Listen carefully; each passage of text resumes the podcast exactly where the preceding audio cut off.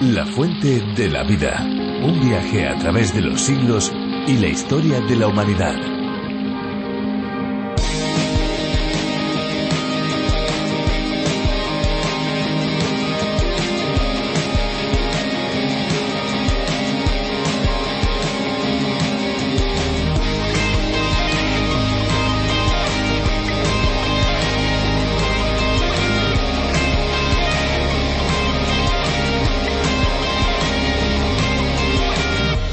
Beber agua fría puede causar malestar estomacal, dando lugar a dolores abdominales fuertes, corte de digestión incluso náuseas. Esto se debe a que las bajas temperaturas tienen su efecto antiinflamatorio y hacen que los vasos sanguíneos se contraigan. El hinchazón puede disminuir si se aplica frío en la zona, pero internamente, en órganos que entran en contacto con el líquido frío, se produce un efecto indeseado. Es el caso del estómago, que estábamos hablando, que con el frío se contrae y queda apretado, de modo que procesa los alimentos de manera ineficiente.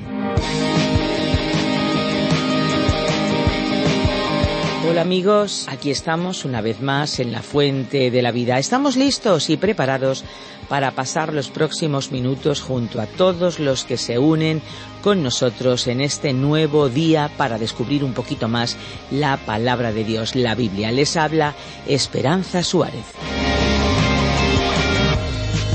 Este es un programa que llega hasta cada uno de ustedes desde los estudios de Radio Encuentro Radio Transmundial en España. Somos parte de la mayor red de radios del mundo, a través de la cual se difunde, entre otros, este espacio, el programa La Fuente de la Vida, en sus más diversas versiones.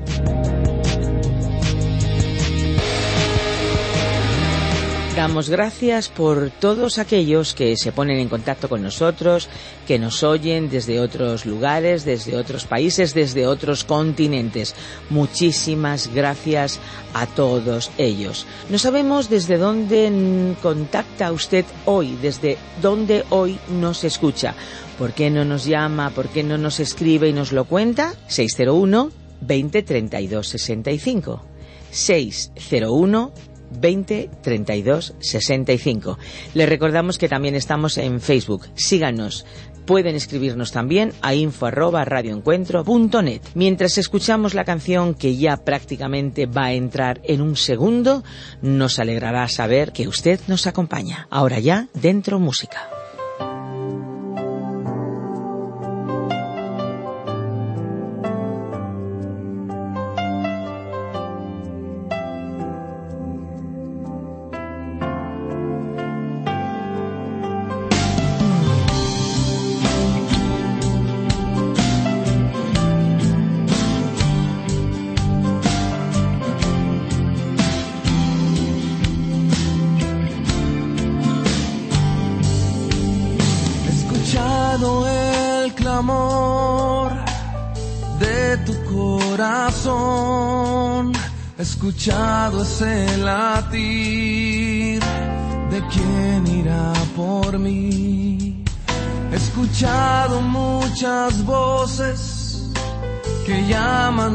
Llamándome están, voces que me están llamando desde la oscuridad.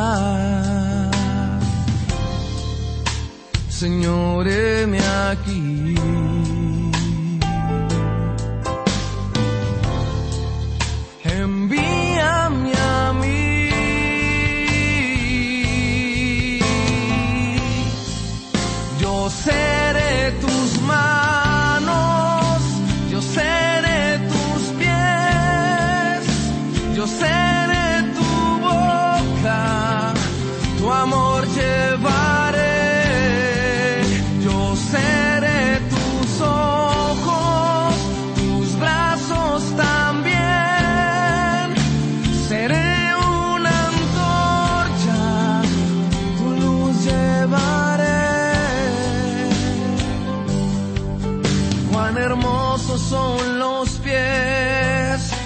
Que anuncian tu verdad.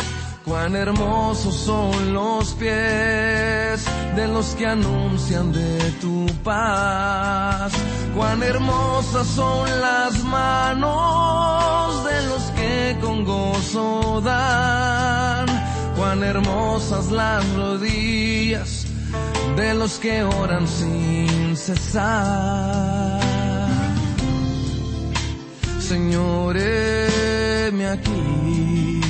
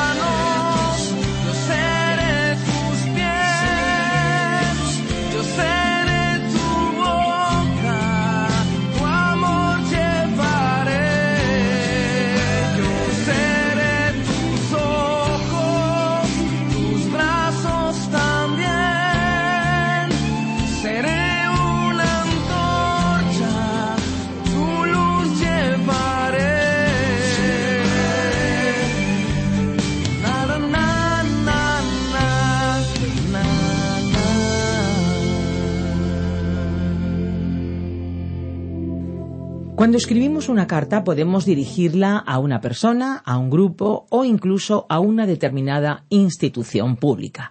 Las cartas de amor obviamente suelen ir destinadas a aquella persona amada de manera especial. Las cartas a los familiares tienen otro tipo de contenido, mientras que las que se envían a los amigos se escriben de manera muy diferente. Parece que estamos diciendo algo muy obvio, Esperanza, pero es que con todas las innovaciones digitales parece que se está perdiendo la costumbre de escribir cartas, pero todavía hay cartas oficiales. Cuando van dirigidas a una empresa o asociación, el contenido es más formal e institucional, e incluso técnico si el receptor es la administración o algún organismo público. Hoy seguimos descubriendo la tercera carta de Juan, una carta muy diferente, dirigida a una persona en concreto, pero aplicable a todos nosotros que la leemos y escuchamos en los días de hoy, y esa labor la realiza Dios mismo. El Espíritu Santo habla nuestras vidas. Pues vamos a aprender un poquito más de Dios estudiando la Biblia. La palabra de Dios nos va a dar una amplitud mental y también una amplitud de corazón para comprender las verdades que vienen directamente del cielo. Y directamente se pueden ustedes comunicar con nosotros de manera inmediata a través de nuestro número de WhatsApp 601 20 32 65 601 20 32 65 Quedamos a la espera de su contacto. La fuente de la vida. Tercera epístola de Juan, versículos 3 al 17. Volvemos hoy, amigo oyente, a esta tercera epístola del apóstol Juan, y vamos a continuar nuestro estudio a partir del versículo 3 para repasar las últimas ideas que expresamos al final de nuestro programa anterior, en el cual destacamos la notable personalidad de Gallo, su relación con el apóstol Juan y el concepto que de él tenían los cristianos de su tiempo, tanto los miembros de su propia iglesia como los predicadores y maestros itinerantes que visitaban esa ciudad en el ejercicio de su ministerio cristiano. Posiblemente Gallo no gozaba de buena salud, y Juan, a la vez que recordaba su estado físico, igualmente le deseaba a su amigo que su alma, su espíritu, prosperara también y disfrutara de una buena salud espiritual. Ahora, hay muchos creyentes que están enfermos espiritualmente. Puede que tengan buena salud físicamente, pero están enfermos en cuanto a su salud espiritual. Y, por cierto, es vital, prioritario, para un hijo de Dios, un creyente, que goce de buena salud espiritual, sin olvidar el aspecto físico, claro está. Es maravilloso el tener buena salud física. Hay muchos que no la aprecian hasta el momento en que llegan a perderla. Pero una buena salud espiritual es algo que señalamos cuando estudiamos la primera epístola del apóstol Pedro. Lo que la salud es para el cuerpo es la santidad para la vida espiritual del creyente. El estar sano espiritualmente es vivir en santidad. Significa que estamos creciendo en la gracia y el conocimiento de Cristo. Así es que la gracia, la amabilidad y bondad de Gallo y su vivir en la verdad eran características obvias para todos aquellos que le visitaban en su casa. Aquellos hombres y mujeres que viajaban infatigablemente como misioneros y maestros del Evangelio, visitando las congregaciones de la primera iglesia, la llamada iglesia primitiva, informaban a Juan de la hospitalidad de Gallo. Era conocido como uno de los líderes de esa iglesia y era una persona muy generosa. No tenía ningún reparo en recibir visitas de personas desconocidas. Juan continuó en el versículo tres, donde dijo Pues mucho me regocijé cuando vinieron los hermanos y dieron testimonio de tu verdad, de cómo andas en la verdad. Este fue el testimonio que otras personas, como evangelistas y maestros itinerantes, dieron al apóstol Juan, destacando la bondad y amabilidad de Gallo y de cómo su vida se regía por la verdad de la enseñanza doctrinal de los apóstoles. No solo era un hombre de recursos, sino que también era muy generoso con los demás hermanos en la fe. Este era el testimonio de todos aquellos que habían sido hospedados en su casa. En aquellos tiempos, en el mundo romano no disponían de hoteles u hostales, como tenemos hoy aún en las ciudades pequeñas. Generalmente las pequeñas posadas existentes en el imperio eran lugares que no reunían condiciones de higiene de ningún tipo, ni comodidades, y en algunos casos eran lugares habilitados para la práctica del pecado. Así que la costumbre era alojar a los cristianos que viajaban en casas particulares. Por tal motivo, Juan escribió Mucho me regocijé cuando vinieron los hermanos y dieron testimonio de tu verdad, de cómo andas en la verdad. Este fue, pues, un testimonio estimulante acerca de Gallo para el apóstol. La verdad aquí era realmente la doctrina o la enseñanza de los apóstoles. El artículo aquí debería suprimirse para traducir andad en verdad. Esta era no sólo una referencia a su doctrina, sino también a su conducta. La marca o señal de un creyente es vivir en esa verdad. La verdad es aquí el pensamiento predominante. El máximo bien que identifica a un cristiano es si está andando o viviendo en la verdad y en la luz, en la luz de Dios. Y ese andar, ese vivir también se pone en evidencia a través de una conducta éticamente correcta y de amor hacia los hermanos en la fe de Cristo. Aquellos que llegaran a la ciudad de Gallo en aquella época, en el ejercicio de su ministerio de predicación y enseñanza, habrían comprobado que las puertas de su casa estaban plenamente abiertas para los verdaderos creyentes. Gallo tenía el don espiritual del discernimiento y podía percibir quiénes eran creyentes genuinos y quiénes lo parecían pero no lo eran. Él podía conocer si aquellos viajeros creían en la deidad de Cristo, en su nacimiento de una virgen y en su obra redentora en la cruz completada por su redención corporal de la tumba. En la persona de Cristo se encontraba la llave que abría su casa para una generosa hospitalidad hacia aquellos que le demostraban su amor fraternal en el Señor. Continuemos leyendo ahora el versículo cuatro de esta tercera epístola de Juan. No tengo yo mayor gozo que oír que mis hijos andan en la verdad. Juan había sido el pastor de la iglesia en Éfeso y había guiado a muchas personas al Señor. A su avanzada edad era, pues, una alegría para él tener noticias de sus convertidos, dispersados por la zona de Asia y aun viviendo en la verdad que él les había enseñado que, como dijimos anteriormente, consistía en vivir de acuerdo con la enseñanza apostólica y practicando el amor fraternal por sus hermanos espirituales en la fe. En nuestro tiempo, estas noticias que provienen de aquellos que han sido guiados al Señor como resultado de nuestro ministerio cristiano nos producen alegría, porque nos permiten comprobar que ellos continúan viviendo según las enseñanzas cristianas recibidas. Son miembros de iglesias en las que se estudia la Biblia y muchos de ellos están intentando servir al Señor. El autor de estos estudios bíblicos, el doctor J. Vernon McGee, tuvo una experiencia al respecto con su propia hija. Él contaba que en una ocasión su hija fue a escuchar a un joven predicador, a quien el doctor McGee había tenido el privilegio de enseñar como profesor en el seminario hacía ya muchos años. Su hija fue, pues, con su esposo, a escucharlo, y cuando regresó le contó a su padre cuán extraordinario había sido el mensaje de ese joven predicador. Al contarle los diversos puntos del mensaje, al doctor Maggi le sonaron conocidos, pero no le dijo nada a su hija. Y después ella le dijo ¿Sabes una cosa, papá? Tú en el día de hoy tal vez no seas capaz de hablar a los jóvenes, pero este joven predicador sí lo hace. Él puede comunicarse con los jóvenes, y ellos le escuchan. Su iglesia está llena de personas jóvenes. Bueno, el doctor Maggi sencillamente sonrió. No quiso decirle a su hija que ese mensaje que este joven había predicado era uno de sus propios mensajes, que él, como profesor, le había puesto como ejemplo en un curso sobre predicación.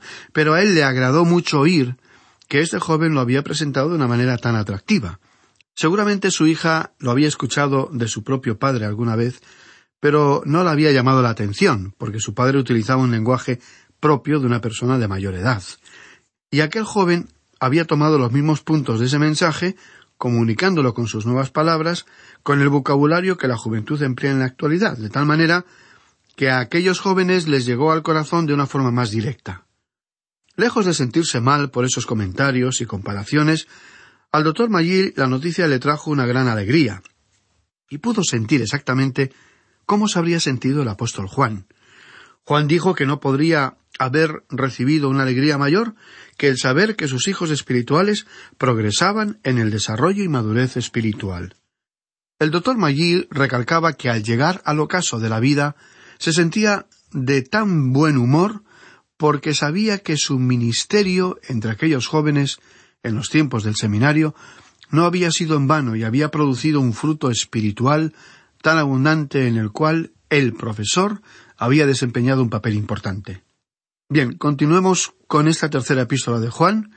En el versículo cinco dijo Juan Amado, fielmente te conduces cuando prestas algún servicio a los hermanos, especialmente a los desconocidos. Gallo era, evidentemente, uno de los hijos espirituales de Juan, uno de sus convertidos. Su conducta estaba acorde con su doctrina y es algo muy bueno cuando esto ocurre. Desde el versículo cinco hasta el versículo ocho, Juan elogió a Gallo por haber recibido y agasajado a los verdaderos maestros de la palabra. En este punto destacamos un claro contraste.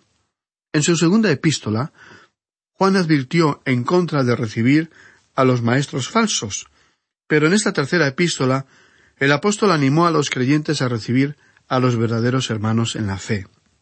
El que usted haya sido defraudado o engañado alguna vez no debería ser un motivo para que usted ya no reciba más a los verdaderos creyentes en Cristo, amigo oyente.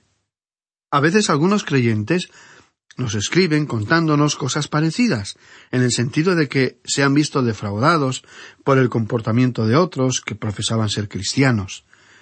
En este caso quisiéramos decir que algunos de nosotros nos hemos sentido desilusionados por acciones, actitudes de otros que se llamaban cristianos, pero ello no fue un motivo para que nos apartáramos de una congregación o para que dejáramos de apoyar a ministerios o iglesias que realmente están llevando adelante la obra del Señor.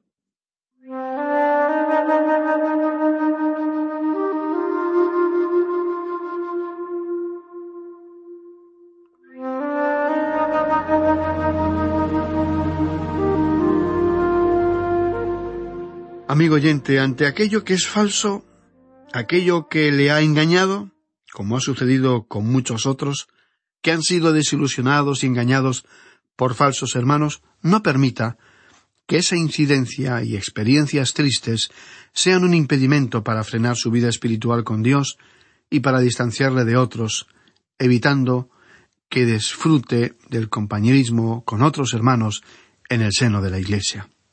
Tengamos en cuenta que Juan nos advirtió en su epístola anterior que acabamos de estudiar, en su capítulo dos y versículo siete, que muchos engañadores han venido por el mundo. ¿Y por qué no ser como este hombre gallo mencionado aquí en esta tercera epístola que tenía discernimiento espiritual para distinguir a aquellos que eran verdaderamente creyentes. No deberíamos apoyar a nadie ni a nada hasta que estemos seguros de que pertenece a la obra de Dios. Tenemos que asegurarnos de que la palabra de Dios esté siempre predicada y difundida. Al hablar de este tema, Juan estaba tocando asuntos muy vigentes en aquellos días, y a través de la historia, también de mucha actualidad en nuestra época, en la cual hemos advertido que las sensibilidades de los creyentes se han visto perturbadas por las acciones de personas que profesaban ser cristianas. Pero recordemos que en el versículo cinco Juan estaba animando a Gallo por haber sido servicial con quienes, aun no conociéndoles, eran hermanos en la fe. Hablando de ellos, el apóstol continuó diciendo en el versículo seis los cuales han dado ante la Iglesia testimonio de tu amor. Y harás bien en encaminarlos como es digno de su servicio a Dios, para que continúen su viaje. Estos hermanos aludidos en estos dos últimos versículos posiblemente habían regresado de un viaje y llegaron a su iglesia, la iglesia del apóstol Juan. Nos imaginamos que cuando los viajeros se reunieron con toda la iglesia para la adoración, y entonces Juan, como habrían viajado con el propósito de evangelizar, les habría pedido que informaran a todos sobre el resultado de su viaje. Y todos habrían coincidido en que Gallo, después de comprobar la fidelidad de los miembros del grupo de viajeros a la palabra de Dios y a su convivencia fraternal en amor, les abrió su corazón y su hogar. Y esas fueron las noticias que alegraron el corazón del anciano apóstol Juan. Así que, habiendo escuchado de varias fuentes las mismas noticias, le escribió a Gallo manifestándole su alegría por haber sido servicial con hermanos fieles al Señor que ni siquiera conocía. Y en el mismo versículo seis continuó diciéndole harás bien en encaminarlos como es digno de su servicio a Dios, para que continúen su viaje. En su segunda epístola, Juan dijo que si les daban la bienvenida a los falsos maestros, estaban participando en sus acciones. Pero aquí el apóstol dijo que si ayudaban a aquellos que verdaderamente estaban difundiendo la palabra de Dios y que estaban viviendo el amor de una manera práctica, hacían bien. Esto es algo que todos realmente deberíamos estar haciendo. ¿Y por qué? Leamos la respuesta en el versículo siete que dice porque ellos salieron por amor del nombre de Él, sin aceptar nada de los no judíos. Juan le escribió a Gallo que estos hermanos habían salido confiando en el Señor, sin haber recibido ninguna ayuda de los no judíos o paganos, y que él, Gallo, les había abierto su casa. Como ellos eran verdaderos, genuinos creyentes, los había recibido. Aquellos hermanos salieron de viaje haciendo un gran sacrificio porque no recibían ningún sueldo, ninguna remuneración. Salieron habiendo depositado su confianza solo en el Señor y los hogares de los creyentes les fueron abiertos. En algunos lugares recibieron apoyo económico y en otros no. Se recalcó en este versículo que los viajeros no recibieron nada de los no creyentes o paganos. Esta fue una forma de probar a los que eran creyentes genuinos y de identificar a los que no lo eran. Debemos darnos cuenta que hay personas sin escrúpulos que tratan de obtener dinero de cualquier persona que realice donaciones para cualquier causa. Si se acercan a solicitar ayuda, debemos preguntarnos si son personas desconocidas, al servicio de intereses propios tratando de obtener fondos de forma fraudulenta, o si son creyentes auténticos que están al servicio de la obra del Señor y de su pueblo. Por otra parte, Juan dijo en este pasaje que los creyentes verdaderos no debían aceptar ninguna ayuda que proviniera de los no creyentes o paganos, o sea, de los incrédulos. Esta no es una actitud de desprecio hacia ninguna persona u organización que desinteresadamente quiera colaborar con alguna obra cristiana. Es más bien una muestra de respeto y sinceridad, y un intento de aplicar un principio bíblico. Aquellos cristianos de la Iglesia primitiva salieron a propagar su fe sin solicitar ninguna ayuda de los no creyentes. Respetamos y comprendemos la actitud de quienes hoy no están de acuerdo con la aplicación de este principio en todos los casos. Recordemos que en el Antiguo Testamento, cuando el arca de la alianza cruzaba el desierto, fue llevada sobre los hombros de los sacerdotes israelitas. Ni siquiera la colocaron sobre un carro. Dios había dispuesto que el arca fuera llevada únicamente por aquellos sacerdotes. Y los sacerdotes de Dios son hoy sus creyentes. Cada creyente es un sacerdote, Y amigo oyente cristiano, usted y yo tenemos que llevar sobre nuestros hombros la tarea de difundir el nombre del Señor Jesús en el mundo. Siguiendo ese principio, no pedimos a los no creyentes que contribuyan a esta obra, sino a los creyentes, especialmente aquellos que no solo creen en Cristo, sino que también creen que estamos exponiendo la palabra de Dios en la actualidad. Creemos que este es el método bíblico de actuar que hemos expuesto para enfatizar el ejemplo de aquellos primeros creyentes que tuvieron la fe suficiente como para obedecer el llamado de Dios para extender el Evangelio por todo el imperio romano y más allá de él, sabiendo que quien les había llamado impulsaría a otros cristianos para colaborar y contribuir a sus necesidades personales. Otra vez, tenemos que repetir que en el caso de esta tercera epístola de Juan, nos encontramos nuevamente ante una epístola muy breve, pero que contiene principios de tremendos alcances por sus implicaciones y aplicaciones prácticas para la Iglesia de nuestro tiempo. Recordemos que cuando comenzamos a estudiar la tercera epístola del apóstol Juan, dijimos que íbamos a conocer a tres personajes. El primero de ellos fue Gallo, a quien hasta ahora hemos venido examinando. Nos quedan entonces dos personajes más, y nos referimos a Diótrefes y a Demetrio. Como veremos más adelante, este grupo de tres presentó un gran contraste de personalidades. Pues bien, en nuestro próximo programa hablaremos de Diótrefes, que fue un personaje caracterizado por su despotismo, en su manera de buscar únicamente para sí mismo un lugar de preeminencia y autoridad, aunque fuera anulando a otros creyentes de su tiempo y no aceptando la autoridad del apóstol Juan. Autoridad que había sido otorgada por el mismo Señor de los apóstoles. Amigo oyente, nuestro tiempo ha llegado a su fin, y le agradecemos que nos haya escuchado en la exposición bíblica que hemos llevado a cabo. Como esperamos encontrarnos de nuevo por esta misma frecuencia, le sugerimos leer los restantes versículos de esta tercera epístola del apóstol Juan que estamos estudiando, para que esté más familiarizado con su contenido y pueda sacar el mayor provecho posible de este estudio. Finalmente, le animamos a que nos escriba, no solo para plantearnos sus dudas o preguntas sobre esta etapa que abarca las tres epístolas del apóstol Juan, sino también para contarnos su propia experiencia personal con Dios al recorrer estos pasajes de la Biblia que, escritos hace tantos años, tienen una relevancia especial para nuestros días. Es que el corazón humano no cambia con el transcurso de los siglos, así como también permanecen inalterables los problemas de convivencia en la sociedad en general y particularmente en aquellas comunidades cristianas. Además, el contacto con nuestros oyentes es indispensable para nuestra labor, que nos exige dirigirnos a personas que no estamos viendo y cuyas necesidades espirituales desconocemos. Y si tiene usted un motivo de oración por algún problema personal, familiar o de otro tipo, le rogamos nos lo comunique para que podamos orar por usted o simplemente unirnos a sus ruegos para que Dios traiga paz, alivio y guía a su vida. Nos despedimos, pues, hasta nuestro próximo encuentro.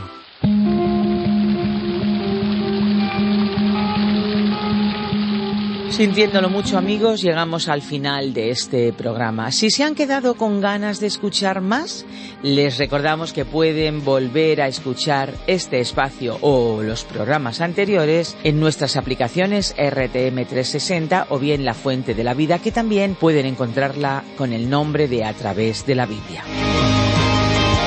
Les invitamos a seguirnos en nuestras redes sociales de Facebook y de Instagram o a escribirnos en nuestro email info arroba info arroba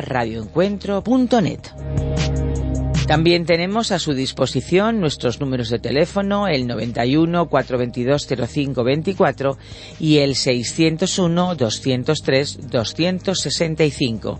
Si llaman desde fuera de España, tienen que pulsar un prefijo, el más 34, 91 422 0524 y 601 20 32 65.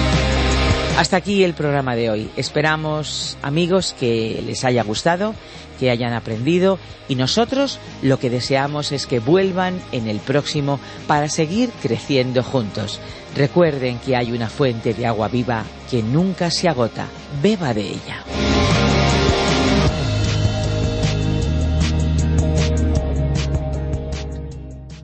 Este ha sido un programa de Radio Transmundial producido por Radio Encuentro. Radio Cadena de Vida.